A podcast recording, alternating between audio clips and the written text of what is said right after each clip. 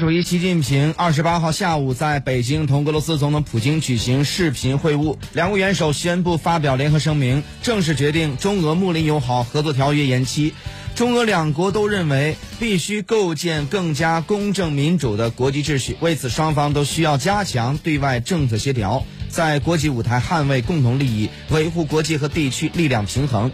普京热烈祝贺中国共产党成立一百周年。